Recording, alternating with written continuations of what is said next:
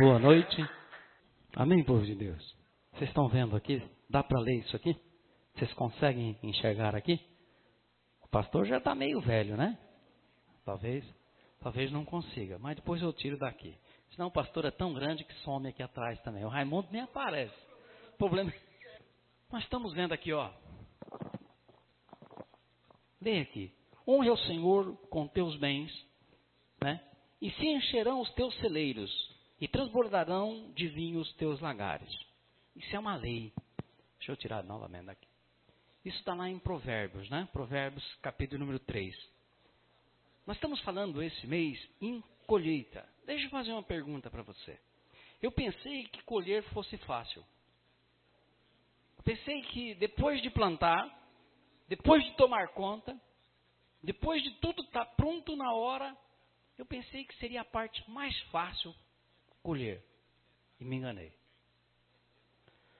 A colheita, ela pode ser complicada. O povo de Deus, por muitas vezes, preparou, plantava, na hora que ele estava colhendo, chegava o inimigo, pegava tudo. Aí eu quero perguntar para você: você tem colhido nesta casa? Você tem colhido? Como que anda a sua colheita? Tá boa? Tá boa aquele negocinho que dá na beira do brejo, vocês conhecem?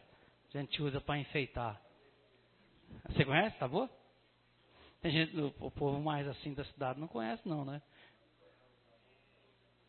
É, aquela, era para fazer travesseiro também, aquela, aquela plumagem. É muito legal. Bem, mas nosso negócio aqui não é tá boa, a colheita é outra coisa. Né? Não, às vezes está ruim. E colhendo você, deixa eu fazer uma pergunta para você. Você gostaria de aumentar isso? Amém? É importante. Eu vi com o Wellington, na sexta-feira, o Wellington pregando. Eu quero que você abra a tua Bíblia lá em Hebreus. Porque muitas vezes nós somos chamados para colher. E na hora H a gente acha às vezes um monte de desculpas para não colher. A gente não reconhece o tempo. Porque muitas vezes, deixa eu falar para você, muitas vezes você planta algumas coisas, mas tem alguém que faz também na tua vida um plantio. E às vezes você está esperando colher o que você plantou e tem coisas melhores para você colher porque Deus plantou na sua vida. É, Deus é assim. Deus é dessa maneira.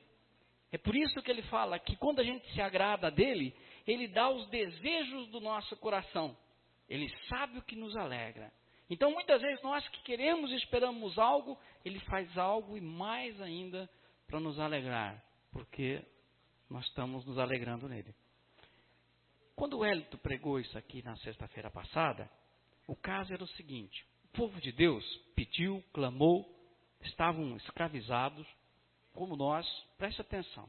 Eu hoje tenho um recado importante, dois recados importantes de Deus para a tua vida. Pessoa estava lá, cansada, oprimida, né, escrava, e clamou ao Senhor. Deus enviou Moisés para libertar o povo dele. Pronto, libertou. Eu sempre falo para vocês que a liberdade tem um alto preço. Ela tem, junto com ela, a responsabilidade. Coisas que no Brasil a gente não sabe, na maioria das vezes. Por exemplo, eu te dou um exemplo. Um, uma pessoa de menor idade pode eleger um presidente, pode votar, tem a liberdade de votar, né? se quiser, isso é liberdade. Para mim, eu sou obrigado. Mas ele não pode cumprir nada legalmente porque ele é uma pessoa não responsável por si. O Brasil é bem isso. E o problema é que nós acostumamos com isso também. Então, Deus preparou esse povo para ser alguém com responsabilidades, para ter um reino e saber tomar conta daquele reino. Porque não adianta eu investir, investir, até faço a minha colheita, mas na hora de colher eu não tenho como manter. Eu acabo perdendo tudo. Eu acabo não sabendo mais aplicar o que eu ganho. Eu acabo não, eu, eu, eu deixo, às vezes, de aplicar o que eu ganho para produzir mais. E aí as coisas começam a cair. E Deus preparou e mostrou para essas pessoas que a terra que eles iriam era uma terra muito boa. Deixou-os provar daquilo. Não se esqueça que Deus é assim. Deus me fez provar que Ele é bom. Não, não é que eu fiz prova com Ele. Deus me deixou provar. A Bíblia diz: provai e vede que o Senhor é bom. Ele não quer que eu escolha Ele de qualquer maneira. Ele permite você ter dele uma amostra do que é viver com Ele. Uma amostra. Uma pequena colheita. Algo que faz você acreditar nele. E aí vai depender de você continuar ou não colhendo. Ele levou o povo para o deserto, mostrou que ele era bom. Cuidou da maneira dele no deserto, com toda dificuldade, não faltou muita coisa, não faltou nada. Quis carne, teve carne, quis isso, teve aquele outro. Tinha água a hora que Deus queria dar. Tudo isso para ensiná-los e treiná-los. Aí na hora deles entrarem numa terra onde eles iam colher, eles tiveram medo, receosos, como muitas vezes, não perceberam que tudo que Deus tinha feito era prepará-los para aquele momento, prepará-los para assumir uma terra. E esse versículo de Hebreus está falando daquele povo. Aquele povo, preste atenção, eles, na verdade, eles foram ingratos com Deus. E a desobediência do homem tira a terra prometida, preste atenção, e ainda Além de tirar a terra, a terra prometida, deixa eu falar para você, atrai a ira de Deus. Quando nós somos desobedientes, Deus preparou, preparou a tua vida, falou, ah, isso aqui é o começo, tá bom? Eu dou um exemplo, Mauri, isso aqui é seu começo, ó, uma casinha, não, não, um serviço, algo na tua vida que você fala assim, puxa, como Deus é bom. Espera um pouquinho, mas você não pode parar aí, Mauri. Você parar aí, você está sendo ingrato, eu tenho mais para você. Deus é assim, dá um trabalho para o Rafael, né? Dá um serviço que ele gosta de fazer. Deus é dessa maneira. Mas o trabalho não pode tomar. Né? Eu estou pegando o Rafael que eu tenho liberdade. O trabalho do Rafael não pode tomar todo o tempo dele, porque ele não, tá, não estaria sendo sábio no plantar, no ter o tempo exato para as coisas. Ele tem que saber cuidar desse reino que Deus deu para ele. Como eu aprendi a cuidar, como você precisa aprender a cuidar. Então Deus, além de não permitir que aquelas pessoas que não quiseram subir contra os inimigos, que é o caso aqui que foi falado na sexta-feira, vocês sabem do que eu estou falando? Sabe? Deus tinha prometido a terra, foram espiar, mandaram os espias, eu não vou pregar de novo isso. E os espias foram lá e voltaram com um cacho de uva que tinha que dois homens carregar. Imagina, um cacho de uva, naquela época as coisas eram assim, tinha dois homens para carregar. A Bíblia diz isso. Aí realmente a coisa é boa, só que é o seguinte, tem um probleminha lá. E qual que é o probleminha? Tem alguns caras lá tomando conta disso. São grandes, nós perto dele parecemos formiguinha. Era um pouquinho, mas Deus não falou que é teu o negócio? Deus não falou que a terra é tua? Deus não está falando que vai dar a vitória? Então você não acredita em Deus. Você provou, viu que ele é bom, mas na hora de enfrentar um problema um pouquinho maior, você está dando para trás aí. Além de não entrar, Deus falou assim: vocês ganharam de graça comigo a minha inimizade. Tá bom para vocês ou quer mais ainda? Aqui em, eh, em Hebreus 3 diz o seguinte: Hoje, 3, 7. Assim, pois, como diz o Espírito Santo, preste atenção. Hoje, se você ouvir a voz de Deus hoje, em qualquer. Nós, nós nunca louvamos aqui, o, quero ouvir a tua voz. Bom, quero ouvir para quê? Para me emocionar? Eu vou começar a pregar uma série sobre emoções. Muito importante. Eu vou avisar antes. Isso é importante, ter as emoções controladas. Todas elas. Todas elas é importante para a nossa vida. Eu achei que eu devia somente eliminá-las. Isso é impossível. Eu tenho que saber utilizar cada uma delas. Mas aqui, Deus diz assim, assim pois hoje, né?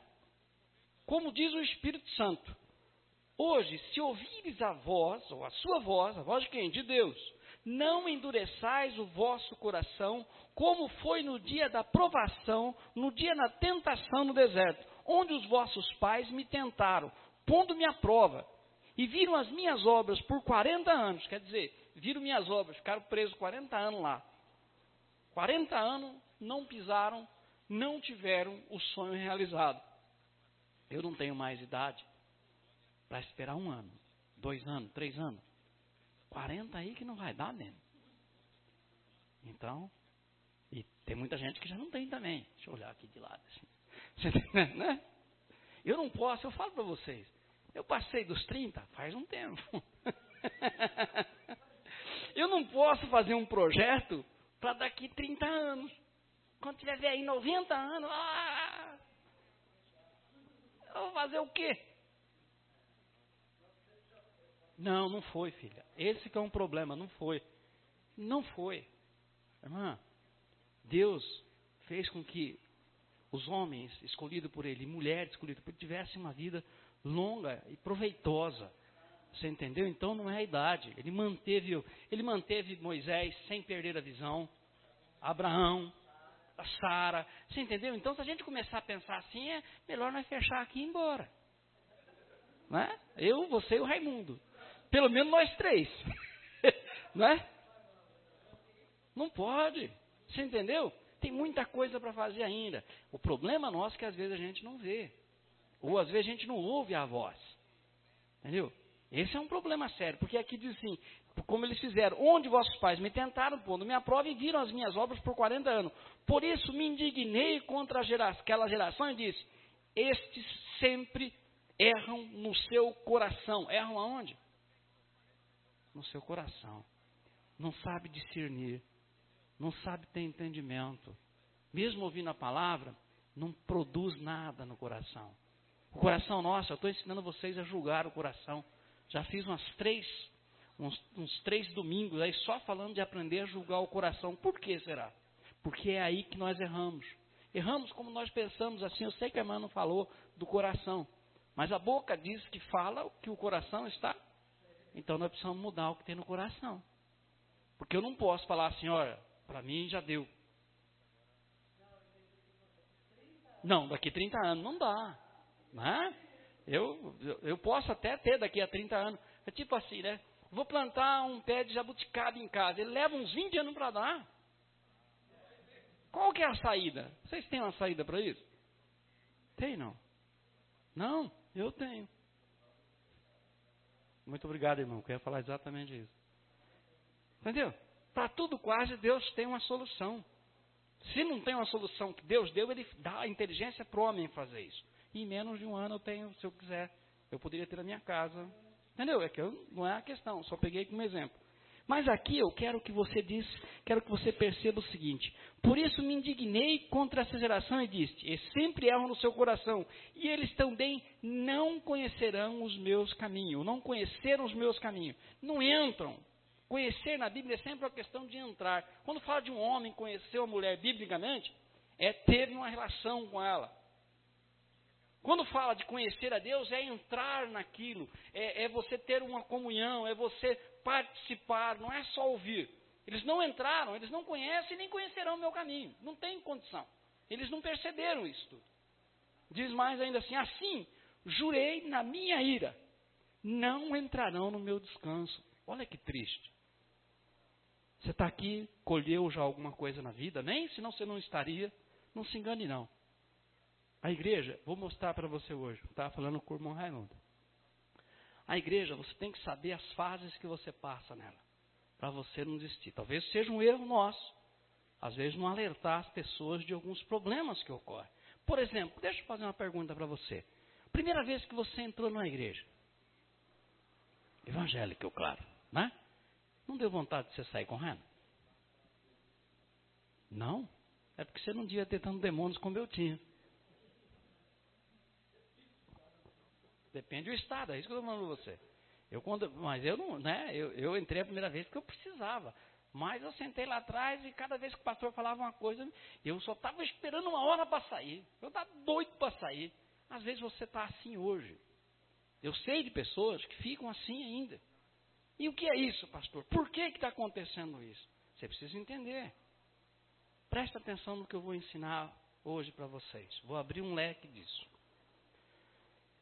Quando a gente tem áreas em trevas, qualquer que seja ela, a gente não gosta, o inimigo não gosta, o, capeta que está ali não vai ficar com medo disso. Mas a gente tem muito isso, espiritualmente a gente não consegue ver. Tem áreas que estão na mão dos inimigos, eles estão ali, quando cisma de aparecer uma fresta de luz que vai ou que pode ameaçar aquela área dele, o que, que ele faz? Fica incomodado, quer sair. Ele não quer ser exposto, ele quer ficar às escondidas. Então vai ficar, tem gente que às vezes fica magoado, tem gente que se sente vazio, tem gente que tem problema assim. Você, você tem que entender isso. Você tem que olhar o que está acontecendo no todo. Por exemplo, o, quando você olha a luz do dia, você olha direto para o sol? Olha, ah, olha, vai, queima a tua retina. Nós temos um, um jeito muito errado de olhar as coisas de Deus. Jesus diz: Eu sou a luz, não é isso? Então vamos ficar olhando para ele. Não. É como o sol. Eu tenho que olhar o que ele ilumina. Eu tenho que olhar aquilo que ele põe à luz. Eu, fico, eu observo o mundo não olhando para o sol, mas olhando a luz que reflete nas coisas. E eu tenho que olhar isso para Jesus. Entendendo isso, vendo a, a, a, ação da luz dele na nossa vida, a gente vai compreender por que, que a gente tem problema. Em cada lugar da vida, às vezes que chega, temos problemas, não, não admitimos às vezes porque nós não gostamos. Ninguém gosta que alguém põe o dedo num lugar que dói. Você que já tratou dele sabe isso. Quando pega a raiz, não dá tá, pegou um nervo. Ah, né? Não é assim? Assim também é a gente. Então, o que, que Deus propõe pela palavra dele? Vou levar para o deserto, vou tratar essa pessoa, vou fazê-la virar guerreiro, Vou dar uma terra para ela, terra boa, porque eu que dou tudo. E eles vão ter condições porque eles vão entender esse processo. E eles vão conseguir enfrentar os inimigos. A vida não é feita só de momentos bons, não é? De felicidade. A vida tem luta. E muitas delas. E a igreja é um, um, lugar de treinamento. Então você vem aqui às vezes, tá, tá chato o culto hoje, claro. O inimigo não quer de jeito nenhum que a luz chegue naquela área. Porque se chegar a luz ali, tem que sair o inimigo e Deus faz a obra. Porque vai facilitar a palavra de Deus agir na tua vida. Aí você fica chateado. Se você não souber isso, espero que você não esqueça mais. Porque eu vou mostrar isso. Você não vai conseguir colher. Esse povo não conseguiu, porque o inimigo, de certa maneira, conseguiu amedrontar eles. Teve dois só, de, de, de 12, dois, dois. Eu acho que é um número muito pequeno. Gostaria que você não fosse só dois aqui hoje que entendesse isso. Porque seria um desperdício, e foi. Foi 40 anos que, que aquele povo, todos eles, que tinham entendimento, que estavam prontos para a guerra, Deus falou: Pois é, enquanto vocês não morrerem, vocês vão ficar aí no deserto. Não vão entrar no meu descanso, não. Só porque vocês não acreditaram em mim. Vocês não deixaram a minha luz chegar nessa área do medo, desse pavor que vocês tiveram de enfrentar um inimigo que podia realmente destruir vocês. Mas se eu estou dando garantia, então o problema nosso muitas vezes não é a primeira colheita, é continuar colhendo. A maioria que eu conheço colhe a primeira vez e depois desperdiça a roça. Aí Deus tira ele da terra produtiva. Ele até fica com a terra, mas a terra é estéril. Tudo que ele vai fazer começa a minguar. E não começa a minguar de uma hora para outra. Mas um tempo, a terra é assim. Deus disse que deixaria o inimigo nas terras que eu não tomei posse ainda, para que a terra não se tornasse estéril. É melhor o inimigo estar tá no lugar do que você deixar que ela resseque todinha. O inimigo vai ter que cuidar. Pastor, mas é assim? Você precisa aprender. Você precisa entender isso aí. Então a ingratidão, esse povo foi assim, a ingratidão, além de não entrar na terra, é? de permanecer na terra, Além disso, ainda atrás de Deus uma bronca, uma ira. E ele diz: Eu prometi e não vão acontecer isso. Versículo de número seguinte: Assim, 12. Tende cuidado, irmãos, jamais aconteça haver em qualquer de vós perverso coração de incredulidade que vos afaste do Deus vivo. Pelo contrário, exortai-vos mutuamente cada dia, durante o tempo que se chama hoje. Um anime o outro, oh, irmão, um anime o outro. Está vendo alguém para desistir? Meu irmão, a vida não é assim não, não desista não. Ou então já dá um revólver, ele se mata. A gente tem duas opções para fazer. O que eu, você, pode dar, você pode dar incentivo para o bem e mal. O que Deus não gosta é de mureteiro, daquele que fica em cima do muro. Entendeu? Hã? O muro de quem que é? Do inimigo. Se você está em cima do muro. Bom, então, a nossa obrigação, como irmãos, para que não, cair, não venhamos a cair, é o quê? É um incentivar o outro no tempo de hoje, não é amanhã. É no tempo do problema, no tempo da para que a solução ainda esteja presente. Isso é sério. Eu tenho que incentivar enquanto você está presente. Você precisa incentivar aqueles que estão perto de você enquanto você tem chance. Enquanto você, é como está escrito aqui, não é isso? Exortarmos mutuamente, cada dia, durante o tempo que se chama hoje, a fim de que nenhum de vós seja endurecido pelo engano do pecado. Que a maioria das vezes o engano é o pecado que, que, que traz para a nossa vida. É o querer ser enganado. E eu não gosto muito de lembrar que Deus, quando alguém quer um engano, Deus manda. Manda o um engano. E aí? Aí eu não quero mais brincar com esse Deus? Não, aí que eu amo esse Deus mais ainda. Sabe por quê? Porque ele é justo. Você quer, meu irmão. Você está pedindo. Eu não, diga, Deus me livre. É, Deus me livre. O que, que é? E, e, ah, pastor, isso não é. Não, Jesus disse que ele não nos tiraria daqui, mas pediria para Deus que nos livrasse do mal. Então eu posso pedir que Deus me livre de um negócio desse. Eu não quero engano, eu quero enfrentar a realidade mesmo, mesmo que ela for difícil para a minha vida. Amém, povo de Deus? Vocês entenderam? Eu vou provar, mostrar para vocês que tudo vem de Deus. Todas as coisas. Mas nós, muitas vezes, quer ver? João, capítulo de número 4. Abram aí em nome de Jesus. Vou pegar, vou mostrar dois textos aonde você vai conseguir enxergar, puxa vida, é verdade, é assim mesmo? Pois é, é desse jeito. E isso é para te incentivar. Você está você tá, você tá aí, às vezes, meio cansado, tá? Tipo assim, não sei se compensa, não sei mais. Não deixa isso entrar no seu coração, não, porque o seu coração vai produzir engano. E você vai gostar do engano porque nosso coração é corrupto. Não é? Ele vai querer o engano. Se a gente começa a alimentar o engano, nós cada vez mais vamos querer o engano. E aí vamos achar algumas facilidades, alguns intermediários, não é? Não é? Como o Brasil é cheio de intermediário, não é? O Brasil não é cheio de intermediário? Por que, que você acha que a gente paga tão caro as coisas? Tudo leva uma porcentagem, não é pouca, não, é muita. E quem paga somos nós. É, os, os intermediários, atravessadores. Né? Mas aqui em João, veja bem aí capítulo de número 30, capítulo de número 4, versículo número 35. Nós já vimos esse texto. Mas eu quero mostrar isso aqui para você novamente. Disse-lhe, é, versículo número 35. Não dizeis vós que ainda há quatro meses até a ceifa? Olha um problema de colher aqui. O pessoal lá do deserto achou que não era tempo, eles não estavam preparados. Não, nós não estamos preparados. O inimigo é muito forte, nós vamos precisar, nós vamos precisar de gigante também aqui. Né? Nós vamos ter que fazer alguma coisa. Não dá. Havia um tempo mais, mas não tinha. Não dizeis vocês, eu porém vos digo, erga os olhos e vede o campo, pois já branquejam para a ceifa. Eles não conseguiam ver. Às vezes a gente não consegue. Se você olhar pelo seu sobrenatural, o teu negócio não dá. Não vai dar. Você está olhando sobrenaturalmente. Não, você está olhando naturalmente. Se você olhar pela tua visão, você não vai para frente. Você tem que levantar um pouco mais a vista.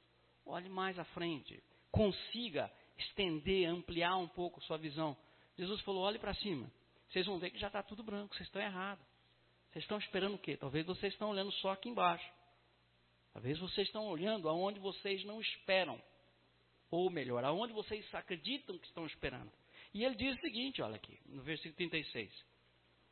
O ceifeiro recebe desde já a recompensa e entesoura o seu fruto para a vida eterna. Preste atenção que você vai entender isso para as coisas de hoje. Desta forma, se alegram tanto o semeador como o ceifeiro.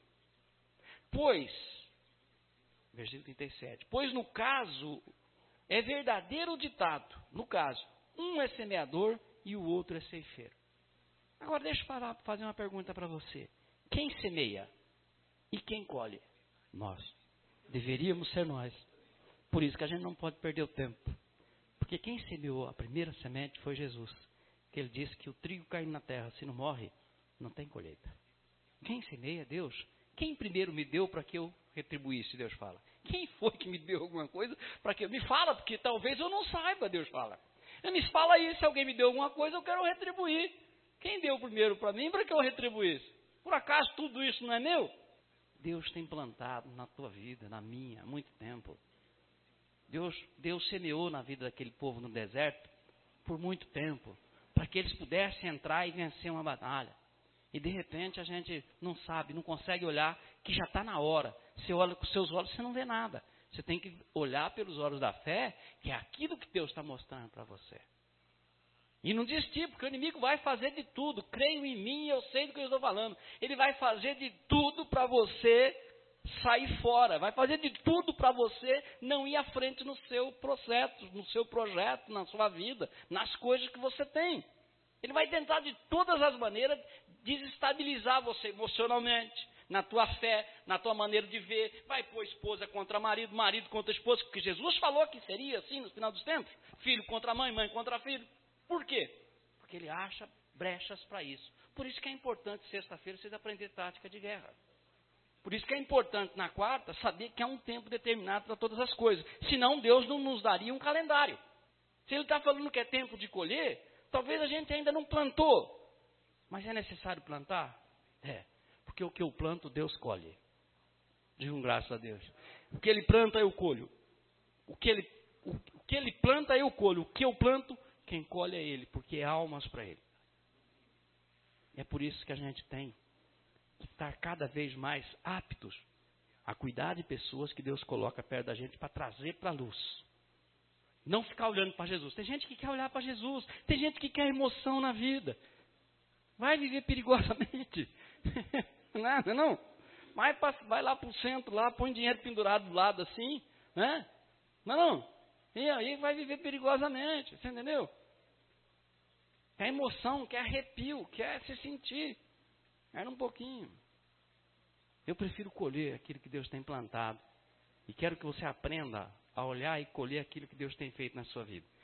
Versículo de número 5 versículo 37. Pois no caso é verdadeiro ditado: um é o semeador e o outro é o ceifeiro. Eu vos enviei para ceifar o que não semeastes. E os outros trabalharam e vós entraste nos trabalhos. Para nós estarmos aqui hoje, alguém trabalhou duro, nós estamos colhendo. Desde Jesus Cristo, alguém tem que ter trabalhado. Se nós não trabalharmos, nós não vamos arrumar lugar para outros entrarem. E aí a nossa colheita começa a diminuir. Porque o reino vive dessa alimentação. Nós temos que alimentar esse reino. Se nós, por exemplo, é, é visível aqui no caso, se nós não colocarmos pessoas para melhorar as vidas aqui nesse lugar, esse lugar não se mantém, não se sustém sozinho. E aí a gente deixa de ser sustentado. Ah, pastor, mas Deus eu posso encontrar em qualquer lugar. Essa é uma mentira de Satanás muito grande. Já leu, o irmão Raimundo leu, pregou, né, na quarta-feira passada, né, que o lugar Deus escolhe para a gente. Deus é que dá a terra, Deus é quem dá a semente, Deus é quem dá as condições, Deus que dá o lugar. Quando ele tirou o povo do Egito, ele faz um. Eu gosto de lembrar, quer ver? Vamos lá para. É, deixa eu ver aqui, eu tinha marcado. Ah, meu Deus. Deuteronômio 11, 11. Quando Deus nos tirou, presta atenção, meu irmão. Você acha que a sua vida seria a mesma? Não seria. Quando Deus tirou-nos da, da, da, escravidão, que é chamada de Egito, Ele prometeu levar para uma, para uma terra que não dependeria, presta atenção, não dependeria das condições humanas. Não dependeria das condições humanas. Se você tivesse uma terra, o que é depender de uma condição humana? É ter um rio por perto é ter um poço artesiano para molhar, é ter um, tudo favorável pelo homem. Uma irrigação, hoje em dia fazem muito isso. Mas, é, depender do homem, da circunstância. Deus aqui no capítulo de número 11, em Deuteronômio, versículo também 8 em diante, ele vai dar o recado dele para o povo dele. Guardai, pois, versículo 8, 11, 8. Guardai, pois, todos os meus mandamentos que hoje vos ordeno, para que sejais fortes. Aqueles medrosos, fracos judeus preferiram morrer no deserto. Sejais fortes e entreis e possuais a terra para onde vós ou vos dirigis, para que prolonguei os dias na terra que o Senhor, sob juramento, prometeu a dar a vossos pais e à sua descendência, terra que mana leite e mel. Terra que mana leite e mel. Porque a terra que passas a possuir não é como a terra do Egito. Não é como as condições que você tinha normalmente. Você tem que entender. Você que veio para uma igreja séria, e a nossa é séria, tem outras, claro que tem.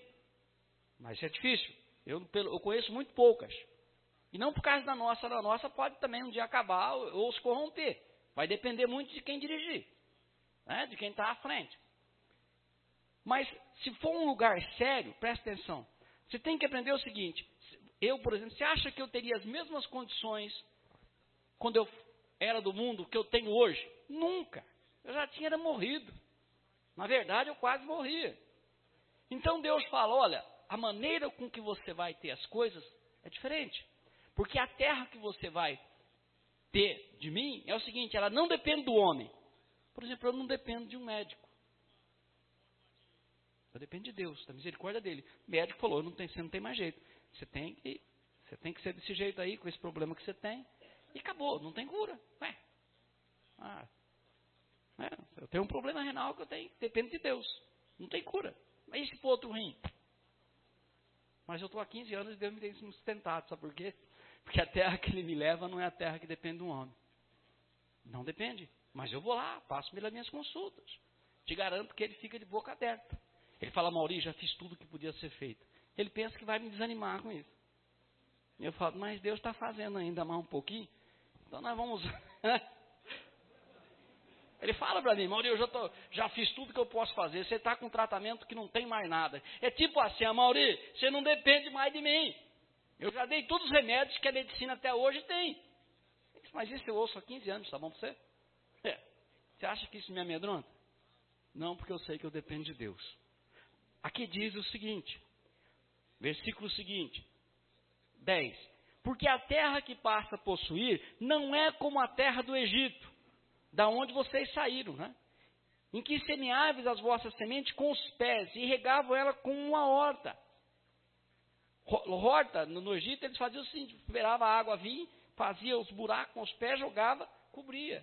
Né? E depois jogava, semeava com uma horta. A diferença que Deus diz é o seguinte, mais uma terra que passa, não é como a terra, é, mas a terra que passais, 11, que passais a possuir uma terra de montes e vales, da chuva do céu beberás as águas, ou seja, o sustento, as condições vêm dos céus, não vêm da terra. Enquanto você estiver confiando em pessoas, confiar em pessoas é uma coisa. Lógico que Deus vai mover pessoas para me ajudar.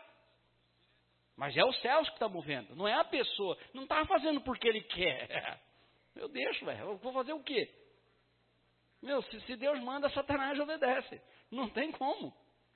A quem eu enviarei? Envia a mim, Senhor preciso colocar o engano na boca de um rei, do profeta. Está o anjo do lado de Deus. E aí? Quem vai ser por. Pode ser eu? Tem essa passagem. O senhor quer que eu vá lá? Pois vai então. Vai lá e põe o engano na boca do profeta. O rei está querendo ser enganado. Eu quero que ele seja enganado também. Coincidiu tudo aqui em cima. É o seguinte: vamos agir lá embaixo. Vai lá, faz isso. E foi e fez. Mas a terra que passais a possuir, então, de vale, chuva dos céus beberá as águas. Terra que cuida o Senhor vosso Deus. Não é outro que cuida. Os olhos do Senhor vosso Deus estão sobre ela continuamente, desde o princípio até o fim do ano, cuidando da tua produção. E você acha que pode largar esse Deus? E vai ser a mesma coisa a tua vida. Você acha que pode oferecer o holocausto aonde você quer e dê entender, e vai continuar a mesma coisa. Satanás está louquinho para que eu faça isso, para que você faça isso. Para que você se sinta mal, para que você se sinta cansado. Mas você tem que saber isso, para que você trabalhe mais do que o necessário. Para você nunca ter tempo mesmo para a igreja ou para ouvir a Deus. Para você sempre achar que tudo dá um jeito. Meu amado, Deus não é dessa maneira. E isso eu tenho que alertar você. Para terminar, eu quero mostrar para você que Satanás fica incomodado quando a luz chega até ele. Quando Jesus está chegando perto de uma área sua que está em trevas, te incomoda. Porque ele é, é, é um processo que ele está interno. Que ele abra, para a gente terminar em Marcos, capítulo de número 1. Capítulo 1, versículo de número 21 em diante. Vamos ler isso aqui que você vai entender, para a gente encerrar. Preste atenção. Eu quero que você perceba isso. E não se esqueça mais disso. Começou a se sentir mal com alguma coisa na igreja, vasculhe no seu coração. Veja se há um motivo verdadeiro para que o inimigo não te pegue de surpresa. Porque às vezes a palavra vai nos incomodar. Uma vez eu falei aqui, foi um momento até de discussão entre eu e o Raimundo nesse sentido. A igreja é um lugar para você se sentir bem? É? Depende da sua situação, meu irmão. Mas geralmente, geralmente, não é um lugar para você se sentir bem. É para você se sentir incomodado para mudar. E tem gente que não suporta isso. Não é que eu me sinta sempre bem aqui, porque quando Deus fala comigo, eu também me sinto incomodado. A diferença é que o meu coração já está mais aceitando as coisas. Então fica mais fácil de Deus mudar. Você entendeu? A igreja é um lugar de você se sentir bem, desde que as áreas que sejam tratadas suas estejam em luz.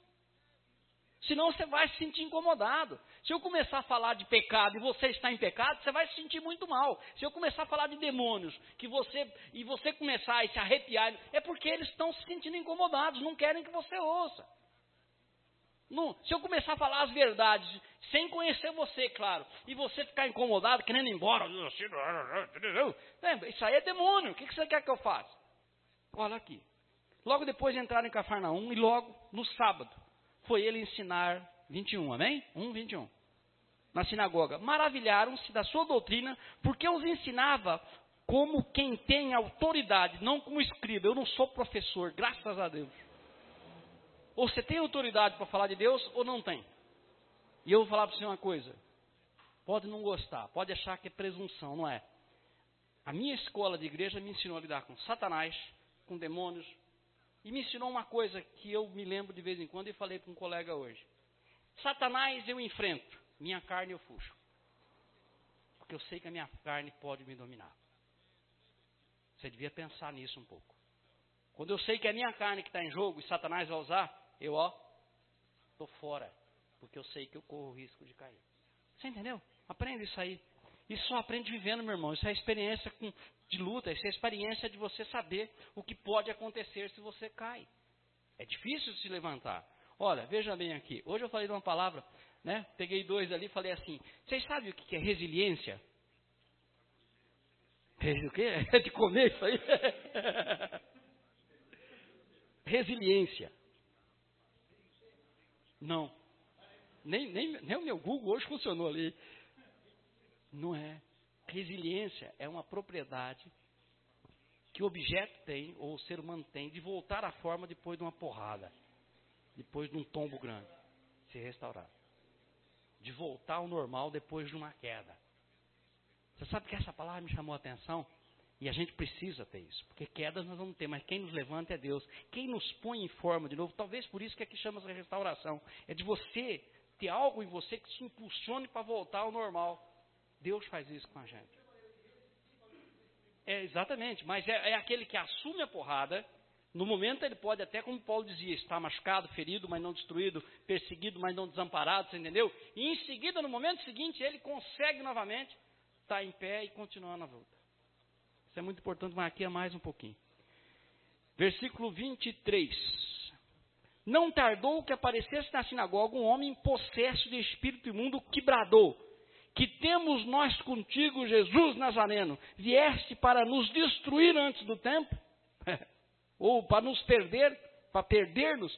Bem sei quem és, é o Santo de Israel. Se incomodou só de chegar ali e ver a luz. Você vem para nos destruir? Para nos fazer perder antes do tempo? Bravo. Ele não saiu correndo, porque Jesus não permitiu. Ele sairia correndo. Mas Jesus vira para ele e diz o quê? Mas Jesus o repreendeu, dizendo: Cala-te e sai desse homem. Você nessa casa, e já teve muitas pessoas assim. Tem todo mundo, deixa eu falar para você uma coisa séria, e não vá ter medo. Todo mundo tem problemas espirituais. Todos, sem exceção. E se você não souber disso, e não souber resistir contra isso, você dançou. Você entendeu? O que, que causa espíritos? Ou o que, que causa problemas espirituais? Hã? Não entendi. Fazer aquele igual que Deus estava falando. Não estou entendendo. o que, que causa problemas espirituais? Pode falar sem medo. Demônios. Então, se a gente traduzir tudo isso, todo mundo tem demônios. Aí você pode não gostar. Né? Só que aqui você aprende a resistir. A diferença é essa. Você aprende a saber que ele existe, está a teu redor, como diz Pedro, vive procurando uma maneira de te ferrar a vida. E se você der mole, ele vai fazer isso. Mas e Deus? Por que Deus não faz nada? Deus já fez tudo na cruz. É você que tem que tomar conta do seu reinado aqui. É você já foi treinado para isso. Amém, povo de Deus? Sabendo disso, o que, que eu faço? Eu me desespero. Ai, Senhor, Senhor, oh, oh, Senhor. Outro dia eu entrei no, no site aí, tinha uma pessoa lá, eu cliquei em cima só para ver o que anda seguindo. E aí estava um, deixa quieto, uma pessoa lá cantando e caindo no poder. Eu falei, meu Deus do céu. Quer dizer, espera um pouco. Você foi treinado para reinar. Davi fala que ele dançou uma vez. Quando levaram a arca, nunca mais dançou. Ficou até pelado, né, Wellington? Arrancou a roupa toda real, né? né? E a mulher não chamou ele de doido. Você tá doido, homem, de fazer um negócio desse? Hã? É. Mas deixa eu falar para você, então, vocês entenderam? Eu quero que vocês entendam esse processo. O dia que você estiver meio triste na igreja, pastor, não sei o motivo, não ando me sentindo bem. Claro que não. Claro que não vai se sentir. Tem áreas em trevas que estão começando a exposição da luz. Nem você, quando acorda, se te acordar de repente com um clarão no olho, o que, que você faz? Você vira um bicho. Né? Assim à noite. Uma luz bem na tua cara assim. Sei que aquele sono danado. O que, que você faz? E se não for capeta? Mas o que eu quero te ensinar para a gente finalizar é o seguinte: tem algumas técnicas e regras que Deus nos ensina para a gente se prevenir dessas coisas. E eu aprendo isso, aprendi isso muito observando as coisas desde o meu passado, quando era jovem, e, e, e como eu vi as coisas, eu lembro disso. É uma característica que Deus me deu. Por exemplo, quem está dirigindo e quem andou com um caminhoneiro antigo sabe que quando você vai cruzar um veículo, principalmente na Raposo, que é duas pistas vai e vem, para onde você olha? Meu irmão é, é, motorista velho? Não, não é velho, mas é motorista. para onde você olha? Não, estou falando à noite com luz acesa. Você olha na frente, onde a luz está batendo. Mas a gente tem uma tendência de olhar para a luz e aí fica cego. Motorista novato tem tendência. Por isso que o motorista novato fica com um problema aí, às vezes morre sem saber. Não ensinaram para ele, muita pouca gente sabe. Você sempre olha no pneu contrário do pneu para você ver a faixa que ele está vindo e você não é ofuscado pela luz. Você baixa seu olhar. É técnica. Se você de repente entra num lugar aonde está escuro, o que, que você faz? Você sai do claro, de repente, para um túnel. Exatamente. Fecha o olho para a retina abrir e pegar uma nova contração, um novo, eu não sei a palavra que usa, que ela vai se adaptar aquilo para abrir mais para a claridade. Porque o que atrapalha a retina, a retina é assim, né? Você bate o olho, a, a, quando está muito claro, a retina fecha. Quando escurece, ela abre para produzir mais, para a claridade refletir na nossa mente. Então, são coisas assim que a gente pode sim prestar atenção, que Deus ensina isso na palavra dele. São, não são truques, são coisas que são eficientes para essa luta, que muita gente não percebe. Se você aprender essas coisas, né, não são truques, são coisas que nós precisamos dominar da palavra de Deus. Como num dia a dia, você que vai viajar, próxima vez preste atenção nisso. Tem dificuldade à noite? Por exemplo, depois de tanto tempo eu descobri né? Depois de muito tempo, eu descobri, falado para mim, é verdade. Eu dirijo à noite de Raiban, porque eu tenho problema com luminosidade. melhor do que dirigir com olho. Enxergo muito mais de raibã à noite dirigindo do que se eu tivesse sem nada. Entendeu? Tudo isso são coisas que a gente pode aplicar na nossa vida e Deus é dessa maneira, amém?